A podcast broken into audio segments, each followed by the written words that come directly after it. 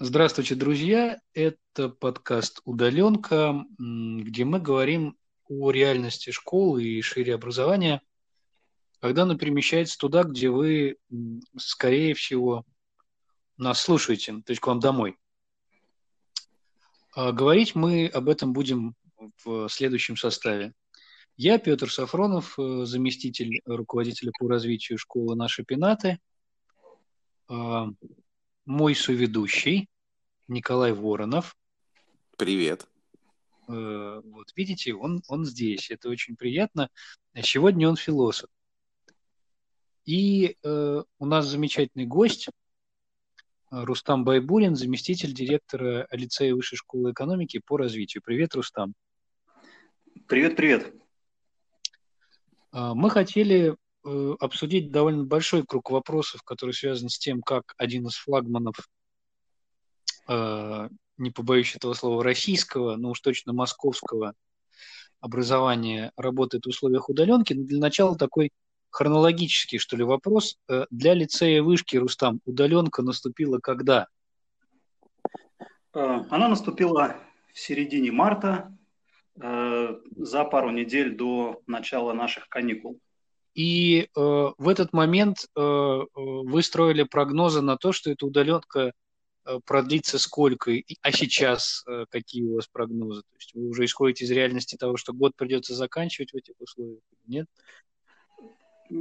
Прогнозы, как вы понимаете, в отсутствии реальных данных какая-то совершенно mm-hmm. неблагодарная вещь.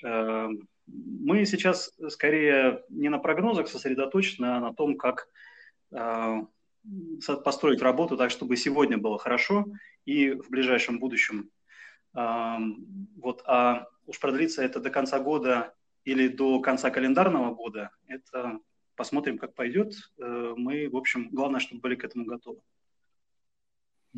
Ну, Кстати, и... если речь идет о прогнозах, то mm. прямо сейчас у меня открыт сайт John Hopkins University. Вот. Э, и он сообщает нам, что буквально несколько часов назад э, общее число заболевших перевалило за 2 миллиона человек. То есть, э, в общем, угу. пока все развивается, как и должно развиваться. Угу. Ну, поэтому и у Рустама мы сейчас услышали про календарный год. Это, это сразу внушило оптимизм. Но э, интересно, конечно, вот эта работа сейчас в моменте, чтобы всем было хорошо. А, скажи, пожалуйста, э, Рустам, вот э, Э, какие инструменты или какая, может быть, инфраструктура поддержки э, и преподавателей, и учеников э, сейчас в лицее вышки развернута для того, чтобы, собственно, было хорошо? А, ну, вы знаете, я не могу сказать, что мы экстра выделяемся сейчас на фоне всех других школ, которые в сложной ситуации находятся, поиска сложной и веселой одновременно – Э, мы тоже в такой же а, парадигме. А, у нас, может быть, был некоторый хороший задел э, в виде онлайн-курсов смешанного обучения, которые мы записали в прошлом году. У нас э, в том году была такая достаточно кропотливая работа, и мы сделали по 13 предметам такого рода поддерживающие курсы, которые не заменяют целиком, конечно, учителя, но позволяют Э, сократить э, аудиторную нагрузку, да, то есть, э, значит, студент смотрит дома материал, а на уроке уже происходит обсуждение, дискуссии и так далее. И такой формат, он за год немного стал привычней тем учителям, которые занимались апробацией этих курсов. Школьникам, безусловно, он стал более близким. Один из курсов, который в лицее проходят э, все, это курс по астрономии, он абсолютно дистанционный а, у нас. Ну, вы видели небо над Москвой, а, здесь по-другому mm-hmm. со стороны сложновато. вот, и то есть некоторый опыт э, дистанта такого условного э, существовал и у преподавателей, и у детей, но, конечно, тот формат, в который мы сейчас перешли, он э, гораздо более требовательный, иной, вот, и поэтому сейчас что мы пытаемся делать? Ну, во-первых, мы у нас организовалась э, группа поддержки технической, которая помогает э, школьникам и преподавателям в тех обстоятельствах э, технических, которые сейчас есть, новые новое программное обеспечение, которое нужно осваивать, в первую очередь всевозможные доступы к облачным хранилищам и так далее, и так далее. Вот то, с чем, может быть, многим не приходилось пока сталкиваться, есть целая команда людей, которая сегодня вызвалась работать. Причем интересно, что есть такая команда не только среди преподавателей, но и среди лицеистов. Есть отдельный штаб лицеистов-волонтеров, которые, в общем-то, помогают наравне со взрослыми и взрослым, и ученикам. Есть, э, так скажем, психологическая поддержка. Вот она ну, не в явном смысле психологическая, просто наша команда психологов э, проводит э, встречи, вебинары с теми, кто хочет, они в первую очередь, конечно, занимаются тем, что рассказывают о том, как, от чего берется стресс, как с ним справляться. Появляются эффекты, как вы понимаете, домашней прокрастинации, что можно с этим делать.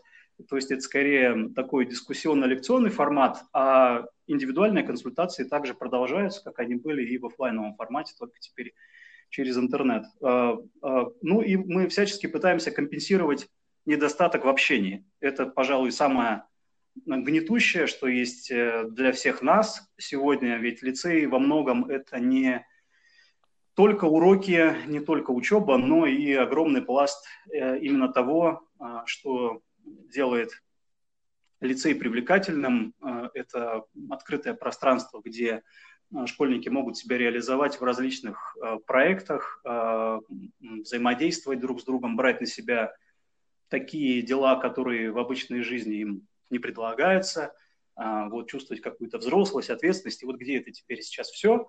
Поэтому мы пытаемся сохранить э, форматы общения. У нас есть э, там жанр, допустим, кофе по утрам э, с некоторыми нашими преподавателями. Ты просыпаешься и перед первой парой за 15 минут значит, вот можно подключиться к конференции, где преподаватели пьют кофе и там приветствуют тебя с утра. Э, вот этих преподавателей многие хорошо знают, любят, и им интересно вот так начать утро. А, проводятся физкульт-минутки в обеде, когда преподаватели предлагают несложные упражнения поделать для того, чтобы не сидеть целый день за компом.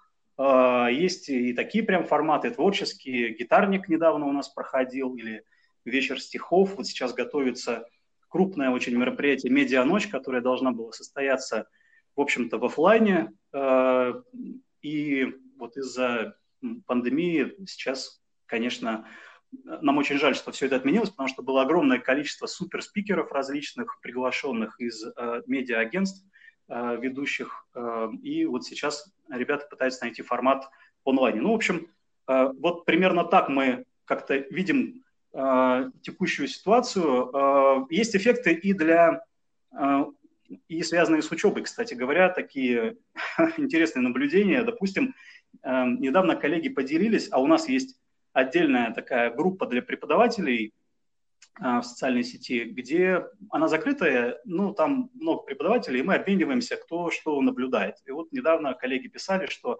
внезапно себя начали проявлять те ученики, которые просто в классе обычно э, сильно ничего не говорили.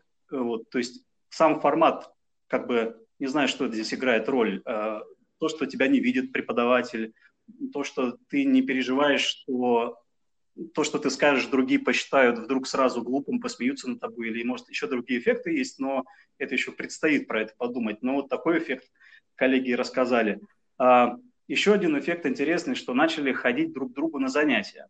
То есть, ну, допустим, приведу простой пример. Я, помимо всего прочего, еще и куратор, то есть классный руководитель, можно так сказать. У меня в классе есть юноша, который не очень хочет ходить на математику, ему не очень нравится, как э, там обстоят дела с математикой. Он говорит, буду изучать сам. И вот я все не мог ему как-то предложить какой-то другой вариант, он у нас и не предполагается. Э, а тут, э, значит, благодаря тому, что появилась возможность, э, я ему сказал, ну так выбери тогда себе другого преподавателя просто и подключись к Zoom не в свою группу, а в соседнюю. И позанимайся там математикой, если тебе это будет интересно. И вот он ушел в веселых раздумьях по этому поводу. Ну, то есть, в общем, такие какие-то появляются легкие возможности, которых раньше не было. Или заведующие кафедры сегодня рассказывали, что теперь им стало гораздо проще посещать уроки, потому что для этого теперь не надо бегать между разными зданиями, а ты сидишь и переключаешь конференции и смотришь прямо в режиме реального времени, как идет урок и у кого какие трудности или наоборот какие существуют находки. Но в целом, конечно, э, коллеги фантастическую работу делают сейчас по объему гораздо большую, все наши учителя и все, кто работает. Э, и пока настроение боевое. Я бы акцентировал здесь вот этот момент, что работы стало больше, а не меньше. Может быть, для некоторых наших слушателей может показаться это неочевидным, но это действительно так. А вопрос у меня вот какой. Мы сейчас э, услышали, как обстоит дело с теми, кто уже в лицее э, работает или учится. Но есть большая задача по организации набора. Как э, с этим сейчас обстоят дела? Удаленное поступление. Я открыл вот прямо сейчас страничку вашего лицея, и там написано регистрация на поступление в 9 класс 17 февраля по 16 апреля. И дальше... Да, завтра последний день подачи заявок в 9 класс, а с 10 мы уже вовсю проводим вступительные испытания. Вот как вы их проводите, как подаются документы, что это либо изменилось, или, может быть, нет, может быть, вы собирали а, абитуриентов со всей России и и так была какая-то удаленная схема? Нет, ну, вы знаете, во-первых, надо сказать, что лицей э, работает только с московскими школьниками, поскольку финансирование э, лицея осуществляется от департамента э, образования города Москвы. Э, в основном, конечно, это ребята или из Москвы, или те, кто приезжают, переезжают в Москву для того, чтобы здесь продолжить обучение. Э, частично раньше был удаленный формат, э, он заключался только в том, что мы принимали заявку на поступление через онлайн-сервис вышки. Но сами вступительные испытания, безусловно, проводились классическим способом в аудитории. И самая изюминка, скажем так, заключается в том, что количество претендентов поступить в лицей безумно большое. Э, в 10 класс у нас более, если я не ошибаюсь, 3800 заявок. И вот э, на сегодняшний день примерно полторы тысячи заявок собрано в 9 класс. Завтра закроется запись, посмотрим. То есть примерно 4 тысячи человек должны пройти вступительные испытания вот сейчас в 10 классе. И все это нужно перевести на другие совершенно колеса, э, когда не в аудитории отработанный формат, а он э, вот такой онлайн, заочный, это, безусловно, стресс для всех. Э, вот мы э, ездили, консультировались с нашими коллегами, которые в школе Летова сейчас работают, и чуть раньше нас освоили систему прокторинга. То есть это возможность проведения вступительных испытаний, используя ресурсы веб-камеры, Э, для того, чтобы убедиться, что задания выполняются самостоятельно. И существует прокторинг э, синхронный, так скажем, когда э, живой человек сидит по ту сторону камеры и наблюдает за тем, что ты честно подходишь к написанию вступительных испытаний. А есть асинхронный, когда все это записывается на камеру, загружается в систему, и уже после этого только кто-то отсматривает эти часы, килочасы, значит, э, гигачасы работы, которые, э, значит, коллеги нагенерировали. И вот, э, ну, самый первый эффект, безусловно, сейчас такого формата заключается в том, что много технических накладок. Безусловно, есть как со стороны системы, через которую мы осуществляем вступительные испытания, так и со стороны просто самих абитуриентов, которые явно а, были тоже, может быть, не слишком подготовлены технически к тому, чтобы сдавать э, вступительные испытания вот так. И там есть самые банальные технические проблемы. Э, это интернет-связь, это семьи уехали за город, и там мобильный интернет не очень сильный, или ноутбук старый тормозит, и так далее, и так далее. Вот такого есть э, характера трудности, но есть и просто трудности, связанные просто с компетентностью Э, с грамотностью компьютерной. И вот я тут должен сказать, что, конечно, э, слухи о высокой э, компетентности нынешних школьников, родившихся в цифровой век, она прямо, они преувеличены очень сильно. Ну, может быть, не очень, но сильно. Мы вот на сегодняшний день имеем несколько сотен заявок на перенос в резервный день э, тех испытаний, которые были уже проведены. По техническим причинам мы отсматриваем сейчас эти работы, и по этим работам часто можно э, делать вывод, по какой причине у ребенка что-то не получилось. И вот если смотреть довольно долго эти фрагменты видео, то можно составить хороший учебник по информатике для нынешних старшеклассников э, и подростковой школы то есть есть совершенно такие вот классические ошибки, которые вроде бы казалось, почему они возникают у этих цифровых э, детей, но они возникают. Самые банальные, значит, ребенку нужно скачать из почты, э, ну, сфотографировать листочек со своим эссе, отправить его себе по почте с телефона, на компьютере из почты скачать и прикрепить этот файл. И вот э, одна из самых популярных проблем у абитуриентов, э, они скачивают из почты файл и потом не знают, где его найти на компьютере. Э, они пытаются по-другому. Они подключают телефон к компьютеру по проводу, э, зная, что у них в галерее есть файл с изображением их эссе, но когда ты подключаешь по проводу, у тебя там не галерея появляется, а файловая система. И они не знают, где в этой файловой системе найти э, свою картинку. Это, с одной стороны, безумно обидно за ребят, безумно. То есть вот э, ты каждый раз, просматривая такие видео, ставишь их на свое, себя на их место и понимаешь, насколько там сейчас все больно происходит. Э, э, но, с другой стороны, если переключиться на формат вот меня как бывшего учителя информатики, то, конечно, вот я в этом нахожу и некоторый э, такой э, дидактическо-методический интерес, э, из чего мог бы состоять действительно актуальный IT-курс на сегодня. Ну, на самом деле, я позволю себе э, не то чтобы поспорить, но просто предложить подумать над альтернативной точкой зрения. Ведь э, просто интерфейсы очень активно меняются. Да, э, когда вы говорите про файловую систему, вы говорите там про работу с некой э, визуальной операционной системой, в которой эти файлы можно увидеть и найти, да, да, а, там люди, привыкшие работать на планшетах и смартфонах, они работают через приложения, которые по умолчанию имеют доступ к тем э, файлам, которые сохранены в этих, ну, сохранены на устройстве, и они имеют доступ через приложение, по-другому в них попасть сложно. Вот. Мне кажется, просто вопрос изменяющихся интерфейсов. Точно так же, как 30 лет назад был, там, не знаю, Norton Commander, и нужно было уметь писать э, запрос поисковый, вот, а потом это стало никому не нужно. Может быть так? Николай, вы совершенно правы. Я э, только хотел сказать, что вот если вдруг ситуация с онлайном будет продолжать э, развиваться по текущему сценарию, то эти компетентности начнут быть снова актуальными. Востребованы. Ну да, да, да. Я понял. Э, ну вот здесь хочется спросить, э, наверное, может быть, уходя в сторону от компетенций, хотя важно действительно понимать, что современные школьники далеко не всегда такие э, цифровые аборигены, да, естественно обращающиеся с этой средой, как, может быть, кто-то хотел бы представлять. А, у меня возник вопрос вот в связи с тем, что было сказано о волонтерском движении среди ребят по технической поддержке, но, может быть, и не только.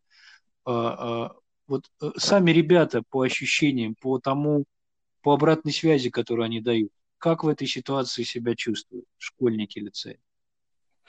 Ну, вы знаете, очень по-разному. Мы действительно собираем э, еженедельно через наших кураторов, через руководителей направлений – обратную связь от ребят, у кого какие проблемы, какие переживания есть. Э, я думаю, что, в общем, многое из того, что я уже сказал, оно и есть актуально. Э, это эмоциональное состояние, э, то есть, в общем, некоторое, пока они еще хорохорятся и бодры, но в целом вот переживание о том, что нет возможности да, общаться, там, обниматься, я не знаю, вот э, разговаривать э, тет-а-тет, вот это, конечно, угнетающая э, в целом обстановка. И ведь не всегда бывает так, что ребенок находится дома один, часто вся семья в сборе, и, может быть, твой брат или сестра тут же учатся также в онлайне, а родители также в онлайне работают, и отсутствие вот этого личного пространства, вот это все в целом, конечно, может э, так накапливаться внутри тебя. А, второй чисто физиологический сюжет, который э, есть, он про э, ну, такие проблемы, может быть, со здоровьем, которые потихоньку начинают возникать в связи с постоянным нахождением в сидячем положении перед компьютером. И ну, это касается, я думаю, также и взрослых, безусловно, да, там, кто-то из коллег говорит, что очень сильно глаза устают, у кого-то спина болит. И, ну, и сами школьники тоже начинают про такие симптомы говорить.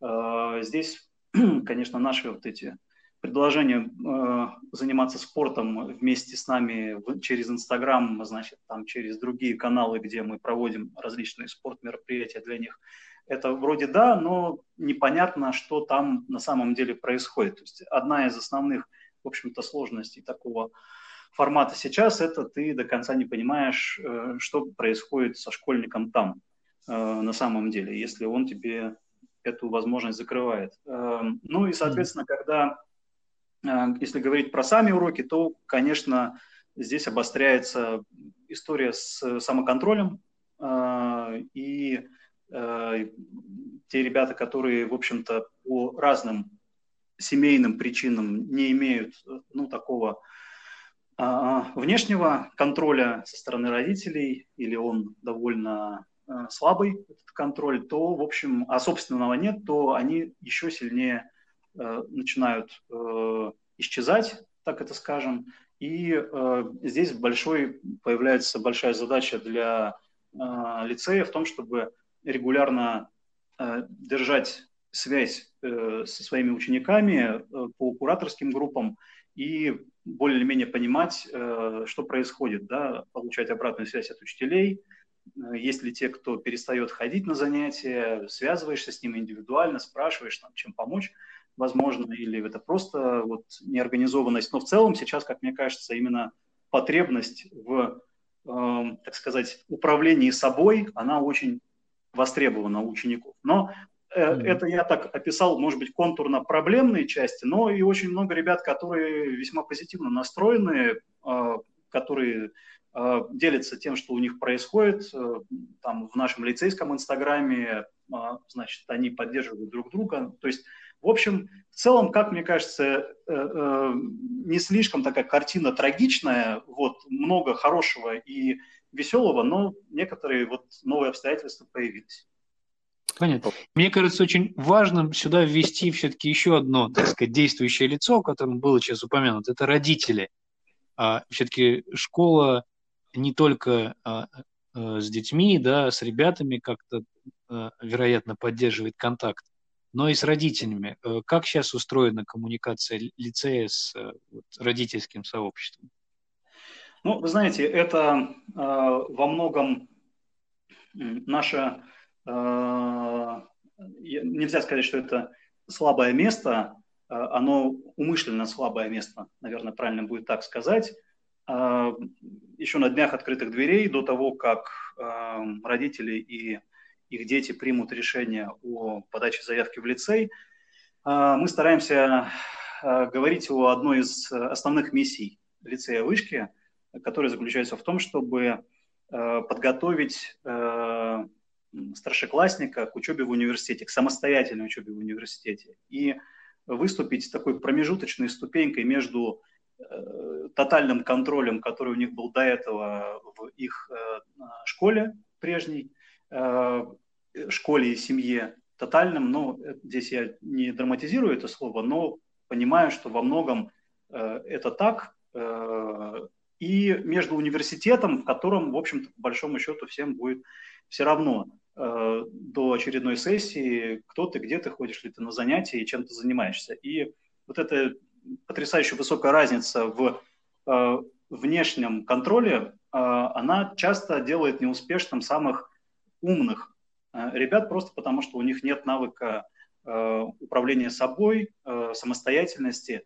И это задача, которая не может быть решена при прежнем формате взаимодействия с родителями, когда родитель ежедневно получает смс о том, что ребенок пришел в школу и вышел обратно, о том, сколько он денег сегодня потратил с карточки, о том, э, какие оценки он получил и ежедневным отчетом, почему он не пришел на занятия и почему он получил двойку, все это тогда бессмысленно. То есть э, как бы разговор про самостоятельность может появляться только там, где у школьника есть э, пространство для маневра, где он может сам принять решение, он может ошибиться, он может это исправить, а только в тех ситуациях, когда видно, что ребенок начинает Э, так сказать, заваливаться за горизонт, вот тогда появляются родители, которые его э, начинают ну, приводить в чувство в хорошем смысле. Э, вот такая у нас изначально всегда была позиция по отношению взаимодействия с родителями. Мы просили их выключиться по возможности хотя бы наполовину из школьной жизни своего ребенка. В каких-то случаях это срабатывало, в каких-то не очень срабатывало, безусловно но во многом родители разделяют нашу позицию. Мы это видели по мониторингам, которые мы делаем среди родителей. И э, в итоге наше взаимодействие с ними э, в основном сводится именно к тому, что мы собираем через наш центр внутреннего мониторинга вышки обратную связь по очень многим аспектам для того, чтобы не терять их мнение. Э, и э, у них есть возможность взаимодействия с куратором всегда, если у них возникают вопросы по э, учебе своего ребенка а также мы время от времени делаем, но не очень часто, делаем встречи с преподавателями, когда есть возможность в определенную там, неделю, прям как вот к врачу на прием ты записываешься, также ты конкретному преподавателю записываешься, преподаватель знает, что ты придешь, он готовит по твоему ребенку материалы, и ты имеешь возможность не в целом на родительском собрании о каком-то там, несуществующем или чужом ребенке поговорить, а прийти и поговорить ровно про своего ребенка. Вот сейчас э, в этом отношении, мне кажется, родители в меньшей степени лицея пострадали от этой картины, потому что, в общем-то, э, такого интенсивного взаимодействия у нас никогда не было. Э, и он в основном всегда осуществлялся или через электронный журнал, или через группы, которые есть у кураторов, э, или чаты и так далее. Вот прямого такого тесного контакта с родителями, как правило, не было. Сейчас мы думаем над тем, что, возможно, нам стоит вступать в коалицию с родителями именно по поводу того, чтобы они начинали все-таки чуть больше мониторить, как дела идут у ребенка, насколько он может самоорганизоваться, но пока такой шаг еще не предпринят. Я позволю себе э, как раз э, выступить э, немножко провокатором. У нас, в принципе, с Петром Александровичем такие роли э, в подкасте. Э, вы говорите о том, что вы э, учите э, детей, готовите их, даже не учите, к более самостоятельному образованию. Я правильно вас услышал? В общем, да. А, ну, соответственно, самое самостоятельное образование, оно дает возможность человеку выбирать, где учиться. Не только чему, но и где. Вот. И, ну, я постоянно, у меня нет детей, и я сам уже давно нигде не учусь, но у меня постоянно в голове вертится такая схема, что, допустим, вот э, в семье несколько детей, или, ну, школьного возраста, да, или у одного школьника есть друг, который учится в другой школе, и вот э, некий ученик, он ходит на уроки истории, да, потом он перестает ходить, начинает слушать уроки истории там, по Zoom или Skype, ну, допустим, в вашем лицее. А его знакомый говорит, ну, ты знаешь, э, э, у меня э, там в лицее 12.45, э, вот, э, есть другой историк, он гораздо лучше преподает вообще, ну, не гораздо лучше, просто очень интересно. И ученик делает выбор в пользу того, чтобы э, слушать, ну, тот ему дает пароль к Zoom, и он слушает уроки другого преподавателя истории из другой школы. Ну, э, это такая гипотетическая ситуация, но в целом вопрос в следующем. Вот как вы сейчас, так, может быть, пока э, философствуя, ощущаете границы школы? Не растворяются ли они э, в условиях э, вот такого удаленного образования, да, потому что максимальная свобода и самостоятельность учеников, она может прийти к тому, что можно получать образование из разных школ, в общем-то. Ну, вы знаете, в этой идее я, с одной стороны, если мы говорим только про учебную ее составляющую, не вижу ничего плохого, если это будет э, более или менее организовано и обеспечено. И я, кстати говоря, даже приводил уже, мне кажется, сейчас пример про то, как э, дети начинают ходить на другие уроки внутри лицея, да, не к своему преподавателю, а к другому, к которому да. до этого не да. было возможности попасть просто из-за ограничений класса. Безусловно, ничего не мешает точно так же ходить и преподавать к другому преподавателю из другой школы или из uh-huh. другой страны, и если есть такая опция. А, и, в общем-то, одна из мыслей, которая у меня в голове на этот счет есть, это вообще фактически такой новый тип старшей школы, открытый, который не берет на себя а, функцию обучения в целом, а только диспетчерскую функцию. Да? У нее есть задача такого сетевого партнерства с э, крупными онлайн-поставщиками контента э, образовательного и, соответственно, помощи школьникам в нем сориентироваться, э, э, там, значит, отрефлексировать свой опыт, что было хорошего, что плохого, что делать дальше, помогать просто с развитием. Такая, в общем-то, тренинговая скорее вещь, тренерская, наверное, даже правильно сказать, да, когда есть тренеры, коучи, ну, слова эти мне не очень все нравятся, но по принципу... мы, тоже, мы тоже их не любим здесь вообще. Да, да. Но, но по принципу тот человек, который тебе помогает немножко в самоорганизации. Вот я бы так сказал, и задает тебе вопросы, которые тебе помогают самому понимать, э, куда ты двигаешься. Вот это была бы прекрасная, наверное, школа с точки зрения обучения, но что точно в этой школе пока непонятно, как сделать, это второй пласт, связанный, безусловно, с э, социализацией э, учеников – а, и, в общем-то, с тем, что образование не равно обучение. Да? То есть образование, оно проистекает из, э, условно говоря, некоторых образцов людей, с которыми ты взаимодействуешь, из моделей поведения, которые ты берешь из э, своего круга общения, из самого общения, у тебя появляется опыт определенный благодаря этому. А, так ты взрослеешь, и отдельный для меня, конечно, пока теоретический такой вопрос, раз уж мы с вами немного позволяем себе философствовать, это э, сохраняются ли все возрастные особенности э, старших, ну, учеников да, э, в офлайне и в онлайне. Точнее, в онлайне, насколько они сохраняются, такие же, как были в обычной школе. Если мы считали, что подросткам э, наиболее важно проявить себя там, скажем, со сцены, выполнить некоторое авторское действие и так далее, а старшеклассники, они там якобы планируют свое будущее, то э, становится ли это видно через э, онлайн и востребовано, что самое главное. Если у тебя нет возможности проявить себя на сцене, то как ты начинаешь компенсировать э, эту свою возрастную потребность? Вот это для меня очень интересный вопрос. Он возник, в общем-то, наверняка совсем недавно вместе со всей этой ситуацией, пока ответов точно нет никаких, но я единственное на вот ваш вопрос могу сказать, что э, мне кажется, что вот эта история, связанная с взаимодействием людей, она более сильная, чем те возможности, которые онлайн порождает э, вот сам по себе, вот эта возможность выбирать себе Э, классы и так далее. И, скорее всего, не будет такой э, школы, где, куда не надо будет приходить э, самим детям, ну, если только это не... Мы не про Россию говорим, а про, допустим, страны третьего мира, где совсем трудно, и для них такой, такая возможность – это там, уникальная опция сейчас будет. Вот. А в остальных обстоятельствах, конечно, мне кажется, что школа останется, безусловно, в своем нынешнем виде для того, чтобы школьники могли э, взрослеть, общаться и взаимодействовать. Онлайн этого, к сожалению, пока не позволяет и не заменяет.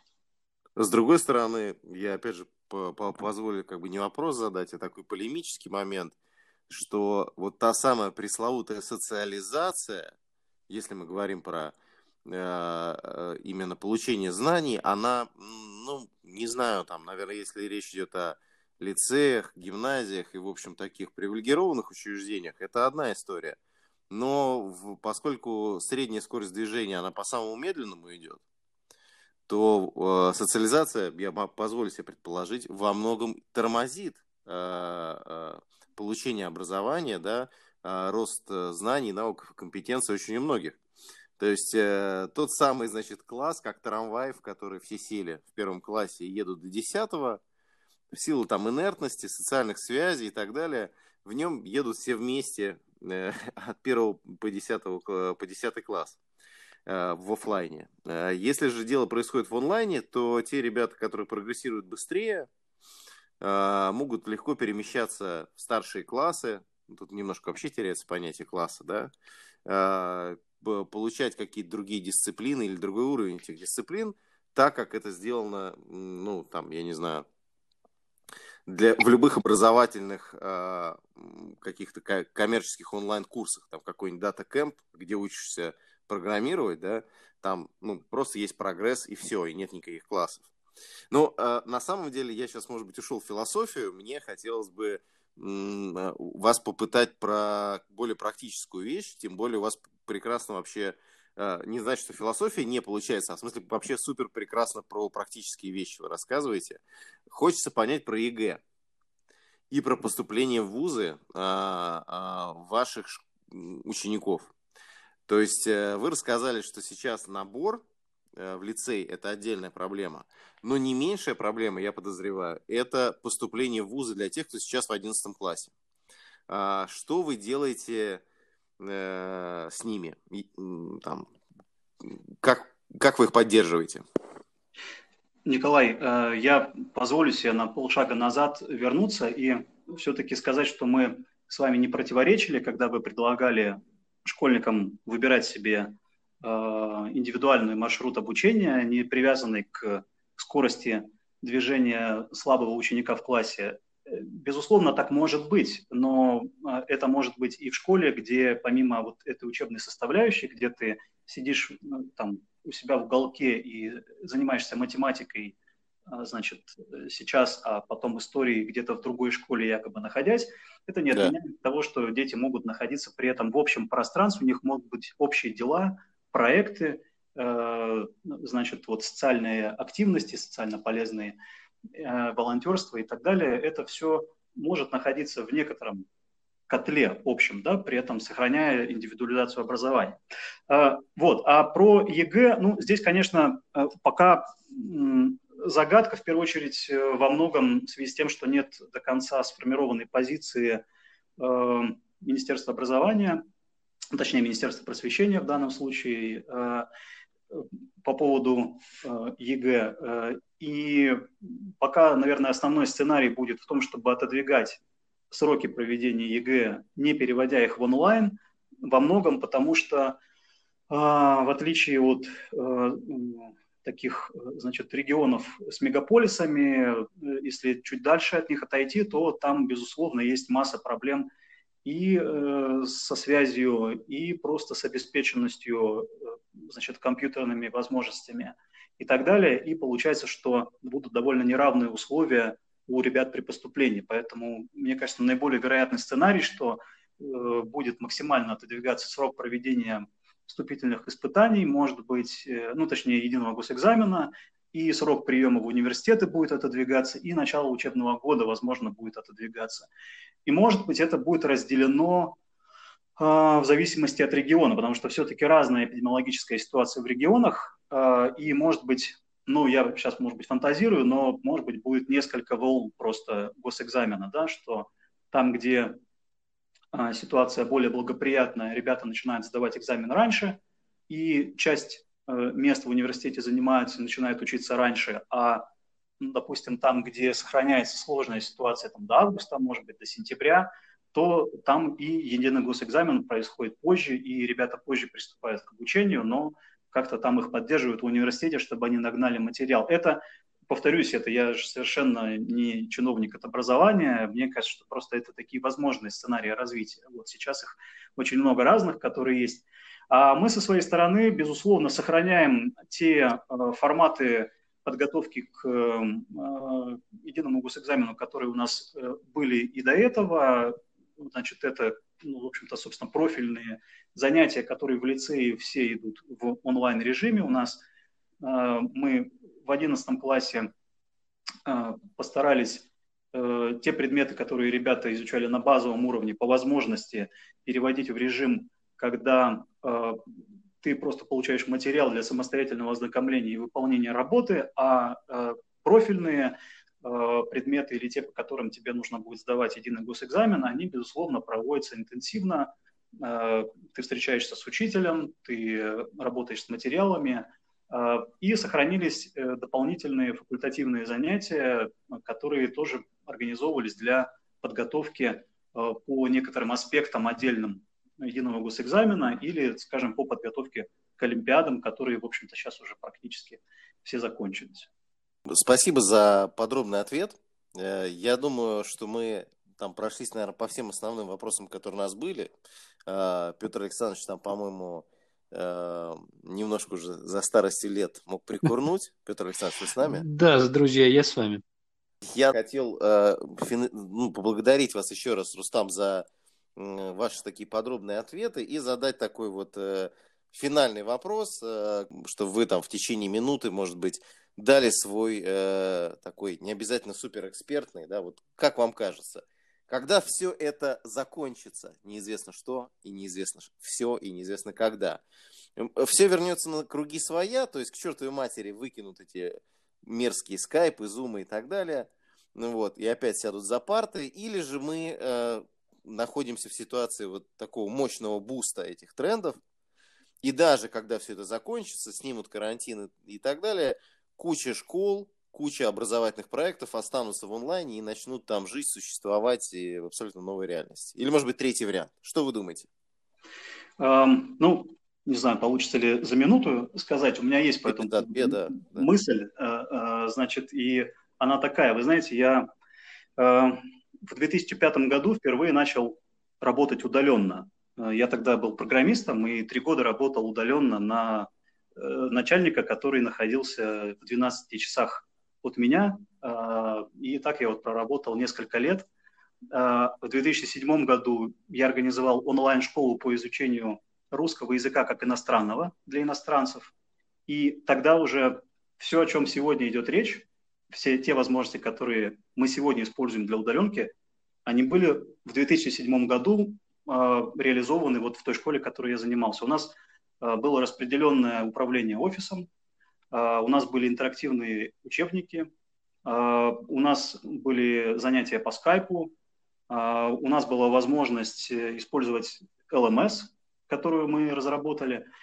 И, конечно, когда я это понял, вот сейчас с наступлением очередного, так сказать, приступа э, дистанционного образования, я оценил, что прошло 13 лет и самое главное, что технологии практически никак не изменились э, к этому периоду. И как тогда, в тот период, я бы сказал, что мы были не сильно все готовы учиться онлайн, так и сегодня не поменялось практически ничего. С тех пор, ну, может быть, стал побыстрее интернет, э, ну вот разве что это. Для онлайн-технологий ничего нового не появилось. Поэтому я был бы довольно осторожен в оценках того, насколько сейчас все вдруг перейдут на новую систему образования. Мне кажется, что достаточно мало времени пройдет за время этой э, пандемии, эпидемии, э, чтобы выработалась устойчивая привычка к онлайну э, у людей. И, конечно же, я думаю, что многое откатится. Отчасти это связано и ну, с некоторой инертностью, в общем-то,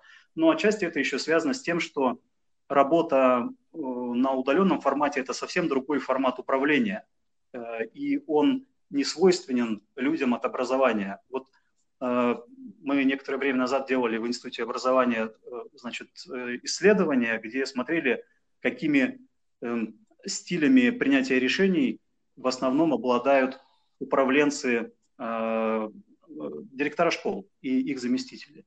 И самые слабые показатели они по аналитическому стилю принятия решений, там, где нужно опираться на данные.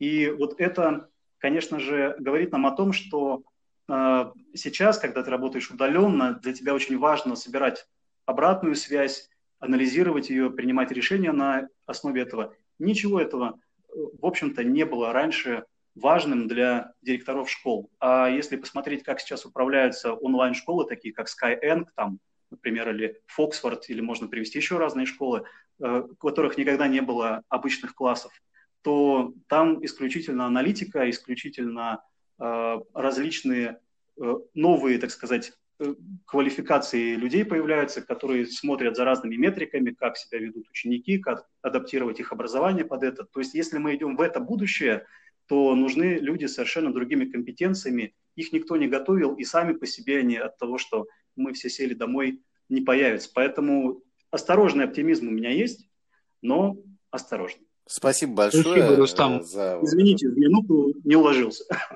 Не, отлично. Спасибо большое за этот взвешенный и, в общем-то, ну, такой реально основанный на собственном опыте прогноз. Спасибо огромное.